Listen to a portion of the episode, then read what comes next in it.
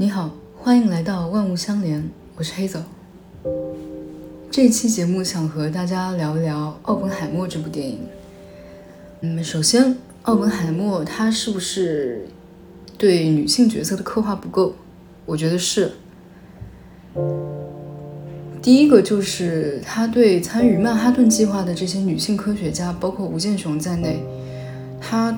对于这些科学家的刻画是不够的，甚至根本就没有拍啊。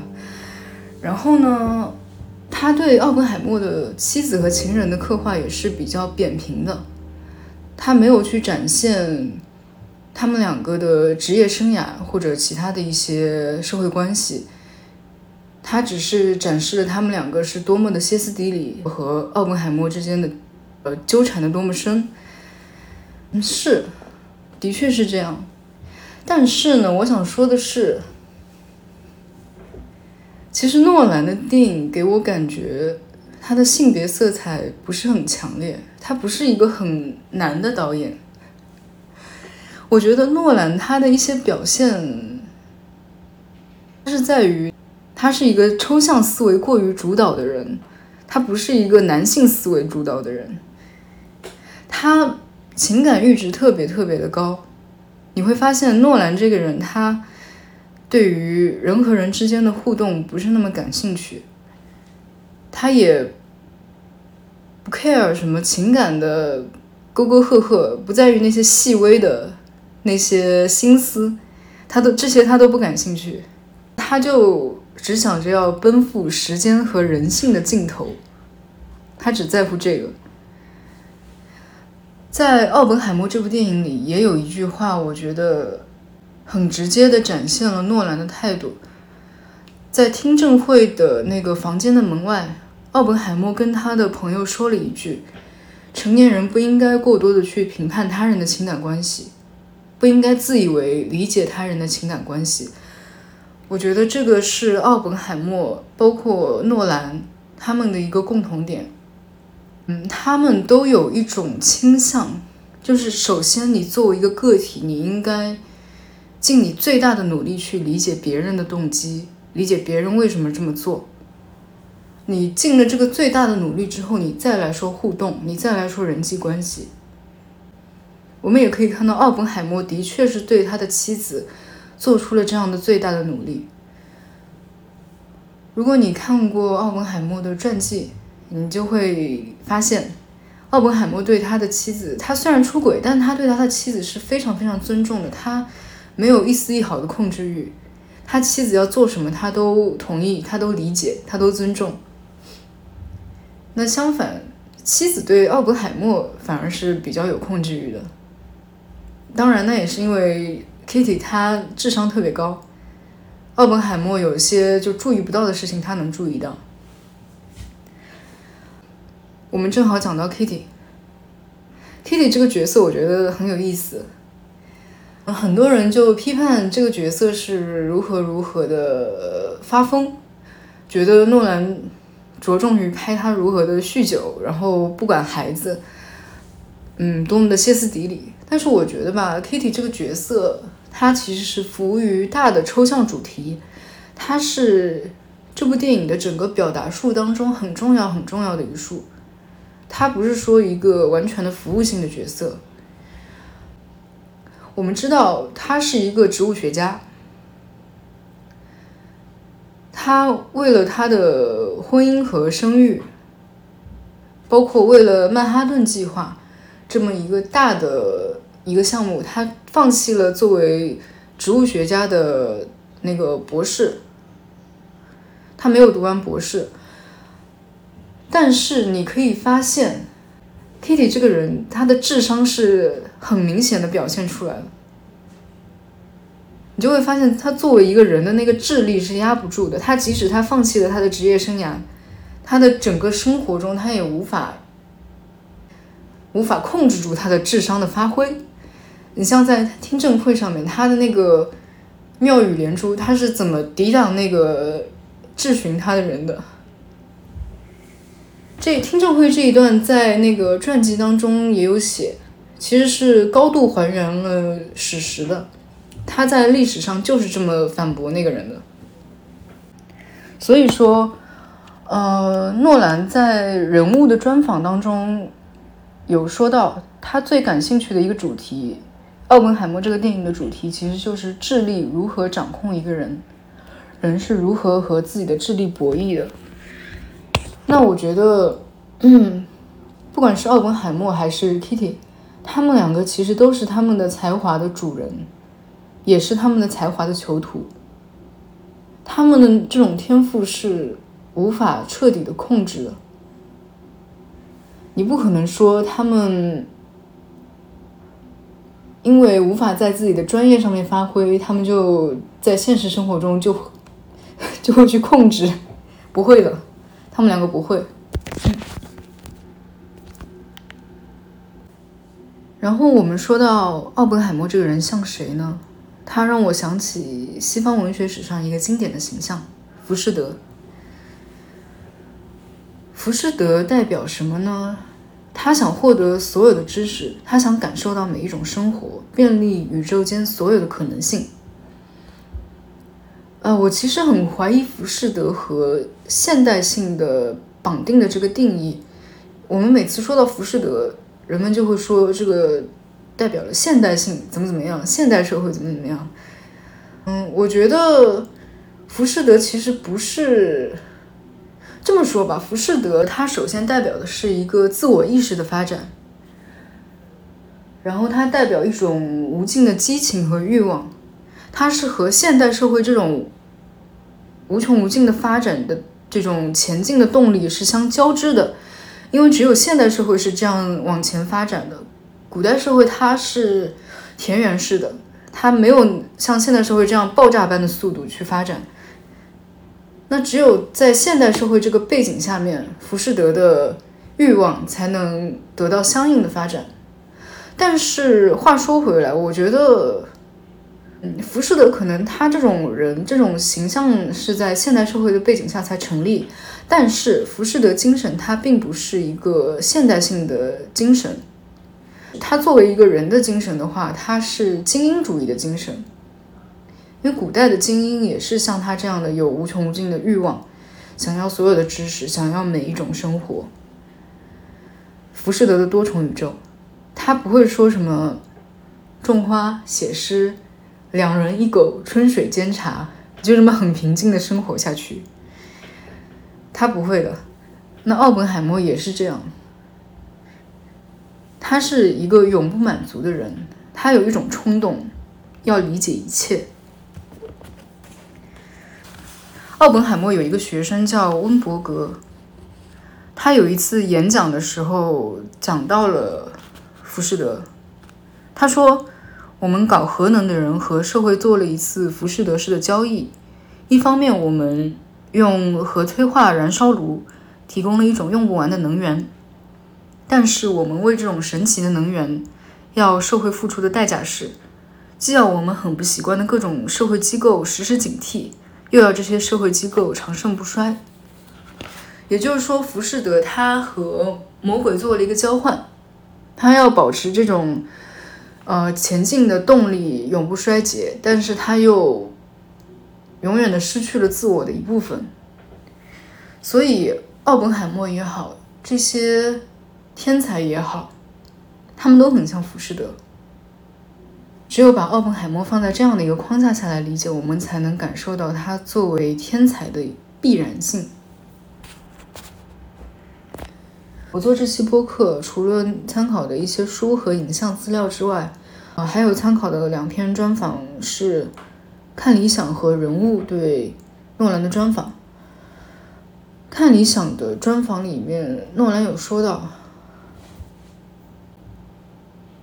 他一直对天才的内心世界很感兴趣。那像奥本海默这样的天才，他因为他那种无孔不入的理解力，其实人们很难和他共情。人和他共情的是他的道德感，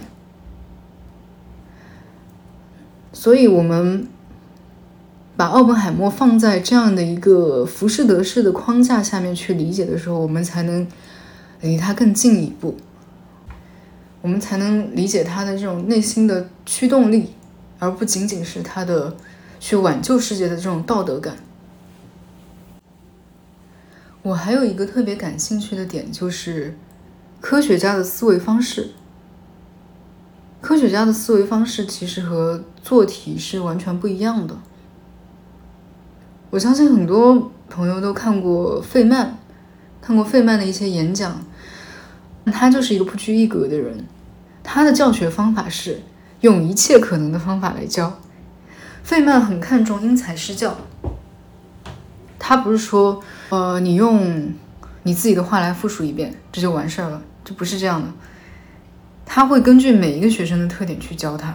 当然，他刚才说的那种用自己的话来复述一遍这个知识，这也是非常重要的。我是说费曼的教学方法，嗯，奥本海默的教学方法也是这样的，他会根据每一个学生的思维方式来引导他们。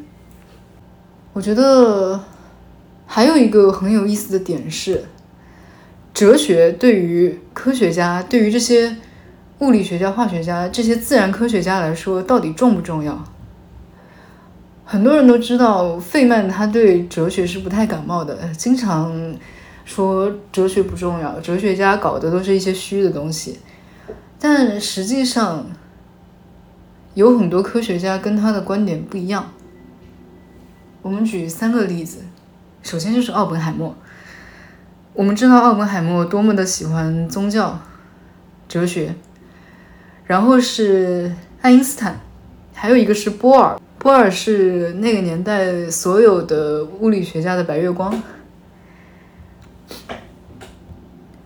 那比如说爱因斯坦，他的哲学信仰是斯宾诺莎的自然神论。斯宾诺莎就是认为这个宇宙是有一种动力的，有一种动力在推动，是自然规律。他不是人格神，但是他还算是有神论的一种，他绝对不是无神论。这个世界一定是有造物主的，他们是这么想的。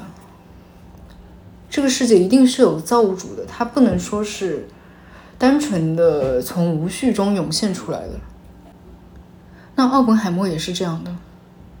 我们前面提到奥本海默的学生温伯格，他说，上奥本海默的课，就像一小时内目睹了五到十次闪电。如他们稍纵即逝，你很快就会错过。如果你总是执着于黑板上的公式，你甚至会对真正重要的知识浑然不觉。这些电光火石的瞬间，通常是一些很深入的哲学见解。他们将物理学放在人类的语境当中去理解。我有时候去网上面搜索一些科研工作者对哲学的评论，他们很多人会很抗拒把物理学的一些规律就化用到生活当中，但是奥本海默的做法其实是完全相反的。奥本海默和费曼在这方面是一样的，就是不拘一格，你去怎么理解都可以，你去怎么应用也都可以。那奥本海默的白月光波尔他也是这样的，他提出了一个哥本哈根诠释，然后这个理论就后来就变成了波尔的世界观的一部分，他把他这个理论应用到了人和人的关系当中。他让这个原理就随处可见，他到处就用他的这个原理，直觉和理性，爱和正义，自由意志，他到处用。然后他还跟奥本海默说，生活中彼此矛盾的双方仍然属于同一整体，因为他们是互补的，这就是互补原理。然后奥本海默，奥本海默醍醐灌顶。所以说，可能我们对这些自然科学家也存在一些误解。我们的误解在于认为他们的生活和工作是完全分开的。但是像奥本海默这样，像波尔这样，方方面面都是天才的人，他们很有可能让他们的某一种理论去影响他们的生活的全部。我觉得还有一个特别有意思的点是，啊，包括奥本海默在内的所有的科学家都认为，自然法则是能够被所有人习得的，它不是谁创造出来的，它是已经存在于这个世界中的事情。比如说原子弹的原理，轰击原子核，中子撞击。它作为一个原理，美国人能认识到，那德国人应该也能认识到。只要能认识到这个原理，制造出原子弹是早晚的事儿。嗯，但是政治家、军方，他们就认识不到这一点。我觉得这个其实也是聪明人之间的一种默契。只要你的智商足够，并且充分的接触信息，就能得出正确的结论。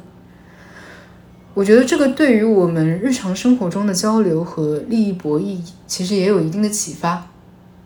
很多时候我们会下意识的看清别人，但是我们可以去思考一下：假如对方的观点啊、结论啊都跟我不一样，是不是就一定说对方知道的比我少？如果对方掌握的信息量跟我差不多，甚至比我更多，那有没有可能我是错的？我经常会做这样一个假设，在交流的时候，最重要的是去先去考察对方的信息量。说到科学家的思维方式，我觉得还有一个很有意思的人，就是开普勒。开普勒在探索行星规律的时候。他想知道为什么上帝创造宇宙的时候正好创造了六颗行星，而不是五颗、七颗或者其他数量？为什么上帝要将行星如此排列，而不是排列成其他的样子？他相信这样的问题都有答案，他的动力也在于此。他相信上帝这样创造宇宙一定有它的意义。然后开普勒。是怎么解决这个问题的呢？他想象一个球体，在球体里面嵌入一个正方体，而这个正方体正好顶住了这个球体，然后再往里面嵌入一个正四面体，然后再往这个正四面体里面再嵌入一个球体，然后再嵌入一个正十二面体。然后再嵌入一个球体，再嵌入一个正八面体，再嵌入最后一个球体。也就是说，它是这样一个层层嵌套的，用球体和正多面体来探索这个行星运动的轨迹。它这个是纯理论上的，它就是有一个基本的数据之后，去通过纯粹的几何的方法去猜测这个行星运动的轨迹。再后来，事实证明，它行星之间的那个相对距离和它构建的这个纯粹的几何体之间的相对距离是相当接近的。他用的方法非常非常古怪，其实不管是在当时还是现在，都看起来非常古怪，但是他就是成功的，他这个是对的。这个在今天看起来是很惊人的，但它就是有效的。那我还想到费曼，他说，在他有一个好的定量工具之前，他需要找到一个好的定性的观念。很多科学家探索理论都是这样的一个顺序，他们可能先先乱鼓捣一下，就得到一些数据，然后猜测，猜一个概念，猜一个理论，然后再去。做一系列实验去猜测，或者说根本就没法做实验，它始终就是一个假说。我们可以看到，在这个科学探索的过程当中，理论、假想、一些乱七八糟的想象是非常非常多的，也是很重要的。嗯，费曼甚至还曾经说到一句话，他说：“你为了理解冰，你必须理解其他所有和冰。”毫不相干的东西，也就是说，你必须用一种打台球的方式，你去击打另一个球，然后把那个球给撞进去，是这样的一种思维方式。费曼还有一句话，我觉得很重要，嗯他说科学表述的不是说一个东西是不是对的，他不是说一个东西是对的还是不是对的，科学表述的是不同程度的确定性。某一样东西对的可能性远远大于错的可能性，或者说某一样东西几乎可以确定，但是仍有一点点疑问，或者就是干脆说另一个极端，就我们真的不知道，我们就是不知道这个东西。在费曼看来，任何一个科学概念都是处在绝对谬误和绝对真理之间的不同阶段，它不会处在绝对的确定性上。费曼也讲到了这个观念在人生当中的应用。他说：“这个接受不确定性非常必要，不仅仅是为科学负责，也是为其他的事情负责。你必须得承认自己的无知。我们做每一个决定时，我们不一定要知道我们做的是不是正确的决定。我们只要想，我们要做的尽可能好，这是我们应该做的事情。”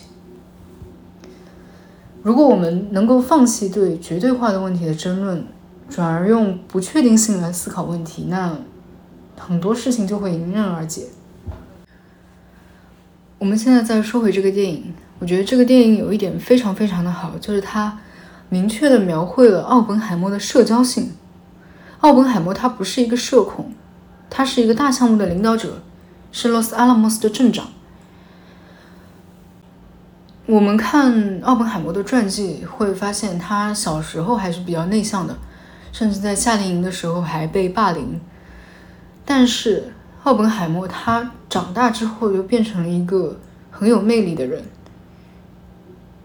开会的时候，他会倾听每一个人说话，然后把对方的观点用另一种方式表达出来，表达的。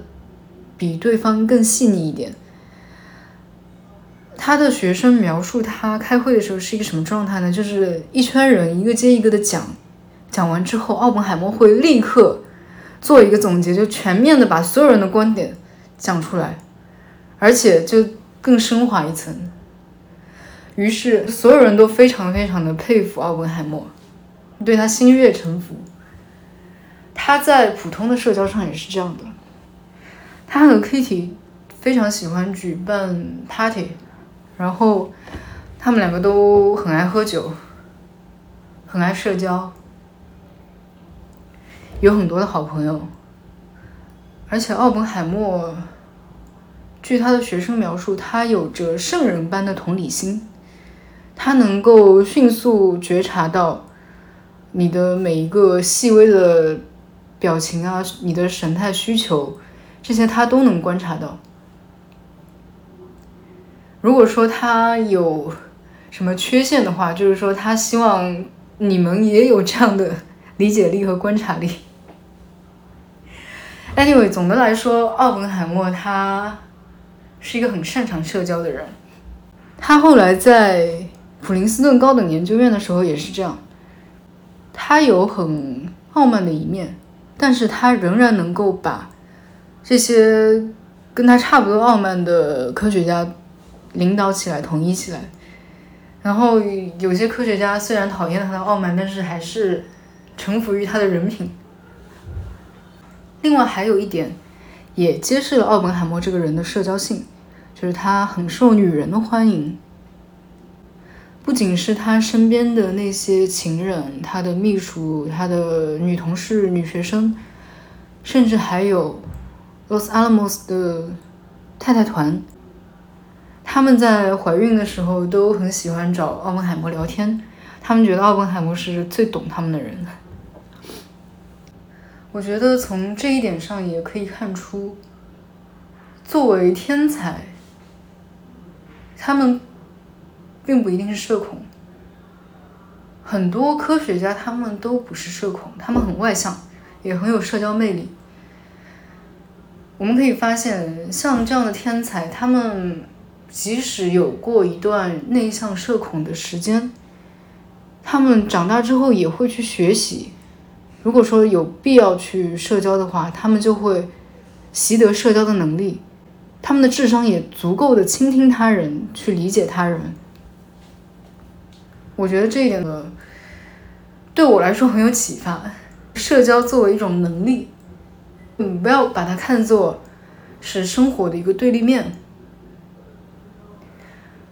它是一种可习得的技能，而且在很多时候，它也会给我们带来滋养。如果我们不去交流，我们可能也不能获得一些新的想法，我们也不能获得知识系统。我们也不能获得一些好的、一些正面的情感，所以我个人对于奥本海默有一些特别的钦佩。就他对于自己原本不擅长的东西，他也会去学习、去应用。我们回到电影，这个电影有两条线，一条是奥本海默，一条是施特劳斯。从这两个人的视角。出发来拍这个电影，很多人想问施特劳斯是不是真的是这么一个小肚鸡肠的人？就因为奥本海默和爱因斯坦的对话中，他以为两人在谈论他，说他的坏话，所以他就报复奥本海默。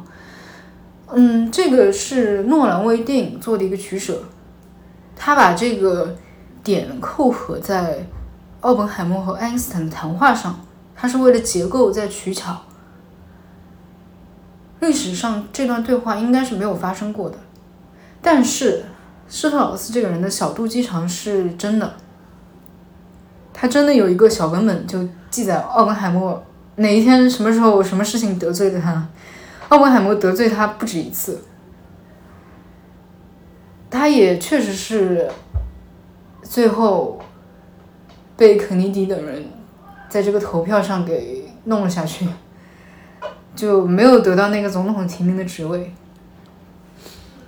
嗯，但是我觉得吧，这个电影即使他是这么拍的，诺兰想表达的也并不是说科学家被政治迫害，或者说，嗯，不单一的表达这个主题。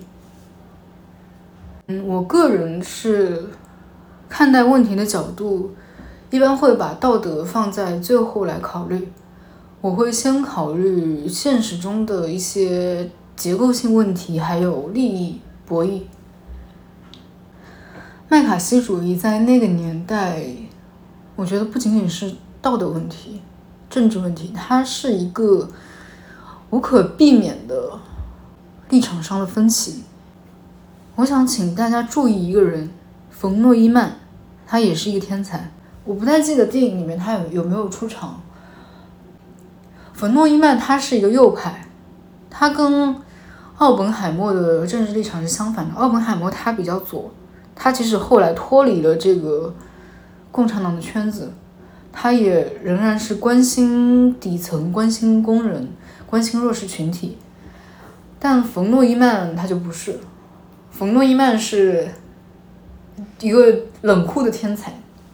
就相信自强不息，而且他觉得人应该为自己负责，人不需要为其他人负责，至少说不用为其他人负太多的责。冯诺依曼也很不喜欢奥本海默，但是他在针对奥本海默的一系列审查当中，他还是很有底线的。他不太赞同对奥本海默这种无穷无尽的审查。冯诺依曼他还和费曼有交集，他就劝费曼说：“你没有义务为你所在的这个世界负责。”费曼觉得这个忠告很重要，他帮助费曼卸掉了一个普通个体无法承受之重，从此以后，费曼变成了一个很快乐的人。那这是不是冯诺依曼道德有问题？是不是费曼道德有问题？我觉得不是的。像冯诺依曼他的政治观念，或者说那种死硬的右派的政治观念，他们的行为逻辑预设是完完全全的成年人的预设。他的逻辑就是每个人应该为自己负责，而且每个人只能为有限的事情负责。不能要求一个人为一个世间链条上的遥远环节和所有环节负责。你不能无限的追溯个人对他人的责任。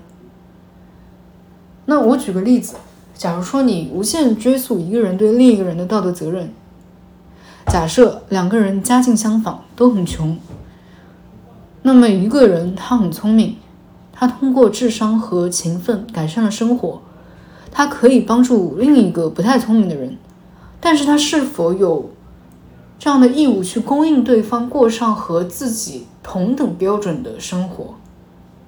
一个人住大 house，开好车。家里用的洗碗机、扫地机，那另一个人是不是他有义务为另一个人提供这样同等标准的生活呢？是不是？所以我觉得群己权界这个真的是人类历史上最复杂的问题，左右也是全世界吵了这么多年都吵不出来。你像冯诺依曼这样的人，我觉得他的。政治观点也不能说很极端嘛，他他的核心应该说是中立。根据政治光谱和个人素质，他大概有这几种阵营：中立、善良、中立、邪恶、混乱中立和绝对中立。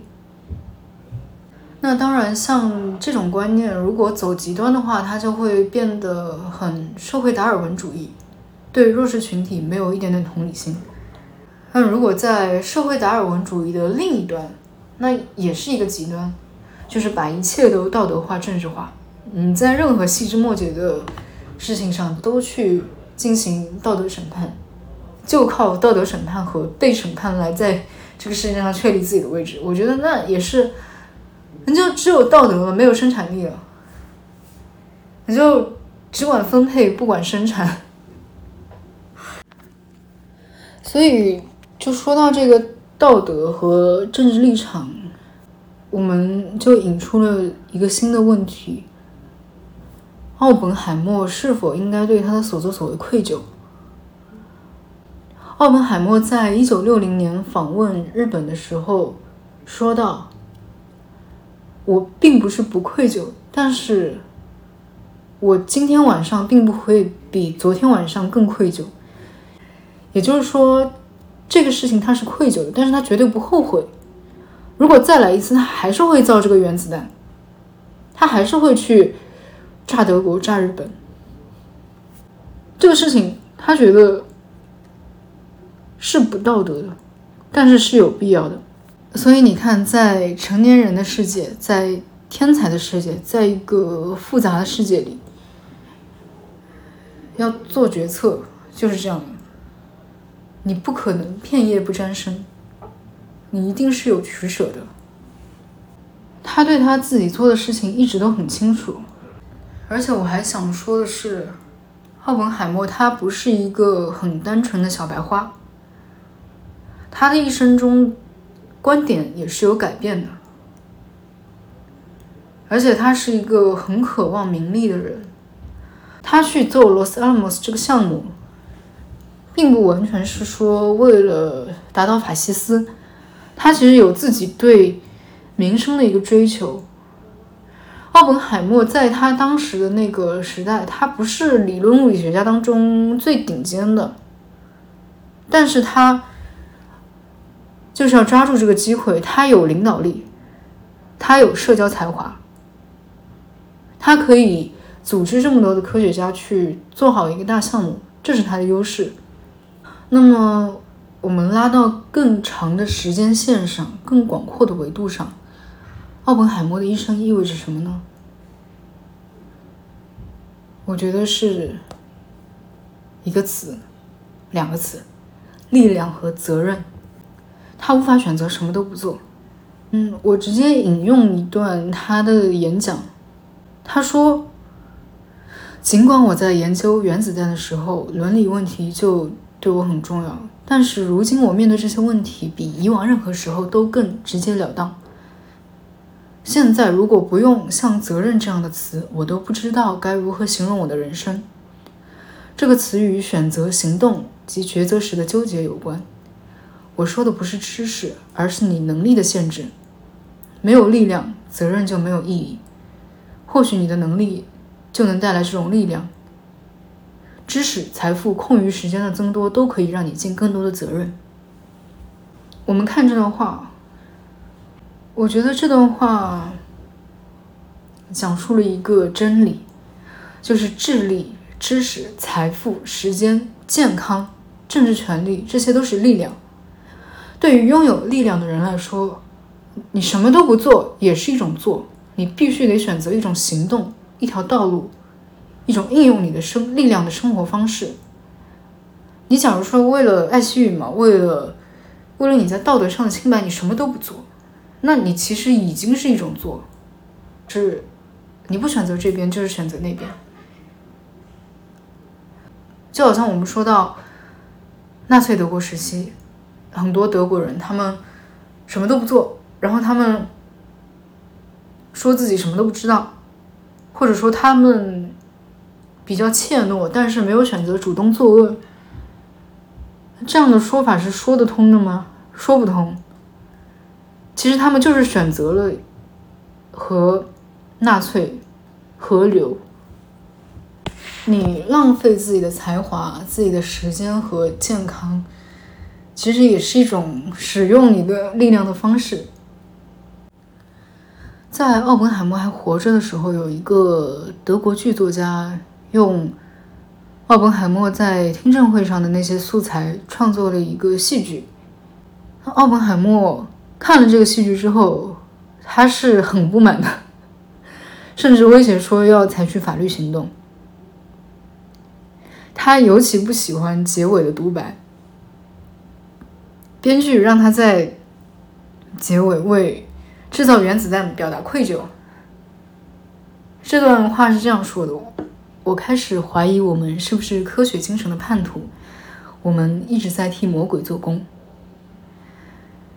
然后奥本海默本人就对这段话非常的不满，他说他这一段台词非常的拙劣，非常的肤浅。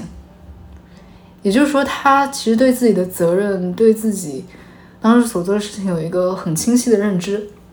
他不要人们把他简化成一个受迫害，或者说一个殉道者，一个生活在悔恨当中的人。他不是的，他很复杂。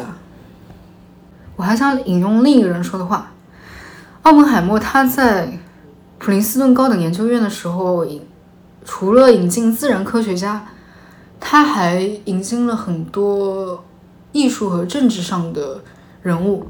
比如说，美国驻苏联的外交官乔治·凯南，凯南是美国对苏联早期的外交政策最主要的一个影响者。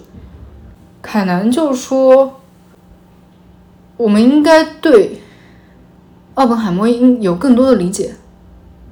奥本海默说的都是真话，但是你不能太直白的去理解，你要用。”你最大的努力去理解人类历史上最伟大的头脑之一，奥本海默所说的每一句话都是认真思考过的，他不是在撒谎。那然后听证会上的那个人就问凯南，他的意思是不是说在评判天才人物的时候应该使用不同的标准？而凯南就无语了，凯南说不是这样的。然后另一个人说：“是不是说天才或多或少都是怪人？”那凯南又无语了。凯南说：“不是这样的。”凯南说：“他们不是怪人。我的意思是，当那些天才心智成熟，可以为社会效力的时候，你往往会发现他们走过的道路不像其他人那样中规中矩，而是可能包含了各种曲折。我觉得这个对我们。”日常生活中的一些人际交往也有启发。就我们去揣测别人做一件事的动机的时候，我们可以想一想他的那个路径是不是和我们想的一样。也许我们觉得一个人行为的逻辑，他就是从 A 到 B 到 C，但实际上他中间可能有十个节点，他反复的绕来绕去，他想了很多。那我们对他的揣测可能就是完全错误的。像奥本海默，他就是这种会走十个节点的人。我们最后再来讨论一下诺兰。我以前说，诺兰来来回回拍这么多年电影，他最想表达的核心事实就一个，就是自由意志和宿命论的合一。我一直觉得，像《缸中之脑》这样的自由意志争夺论是非常低级的。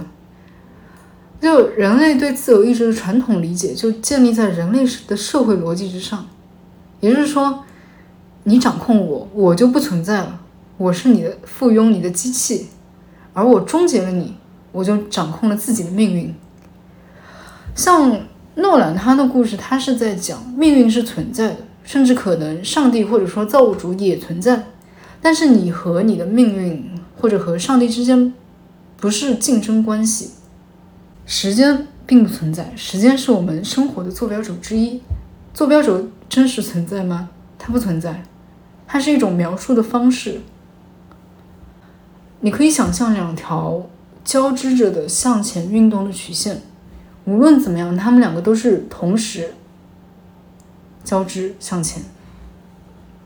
那可能你的自由意志和你的命运就是这样的，就是这样无限向前。像那个 Ted Chiang 他的《你一生的故事》这个小说，还有由此改编的电影《降临》，我觉得也是在讲这样一个事实。那么我们回到，就诺兰目前评分最低的电影应该是《信条》，那我还蛮喜欢《信条》的，因为《信条》是最明确的讲述这个自由意志和宿命论的合一的这个事实的电影。他忙活这么一大摊，就是为了讲 这个事情。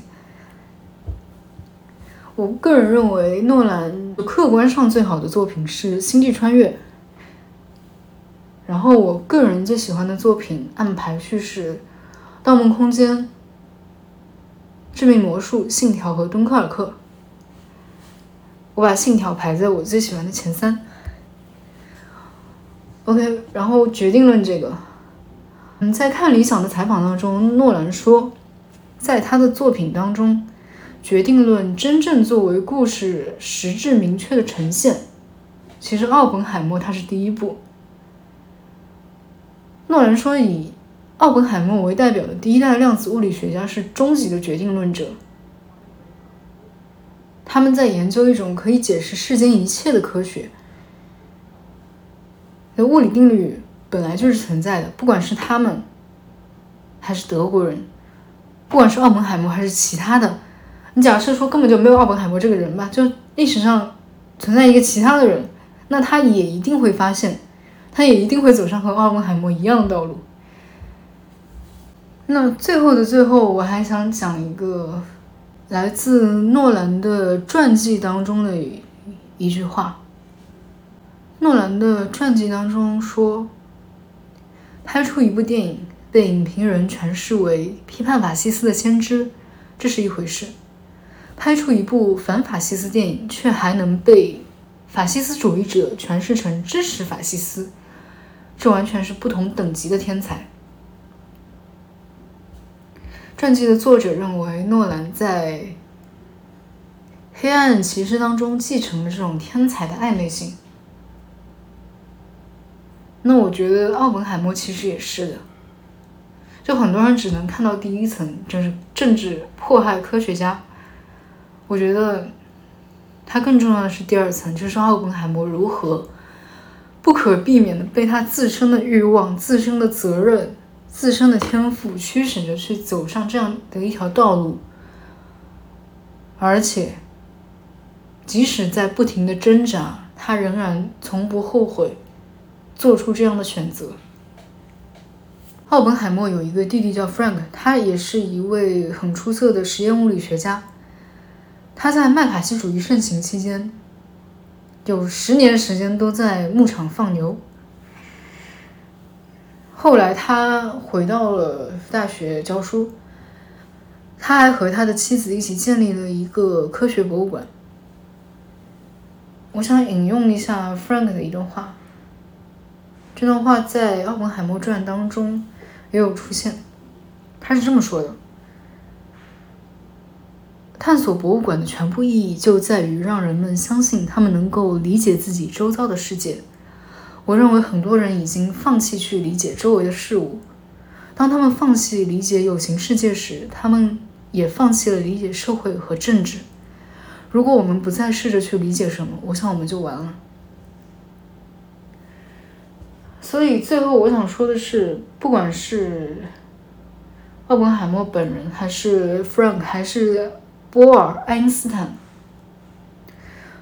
还是浮士德、歌德，他们所有这些人都有着同样的动力，就是去理解一切，去行动，去实践自己的使命。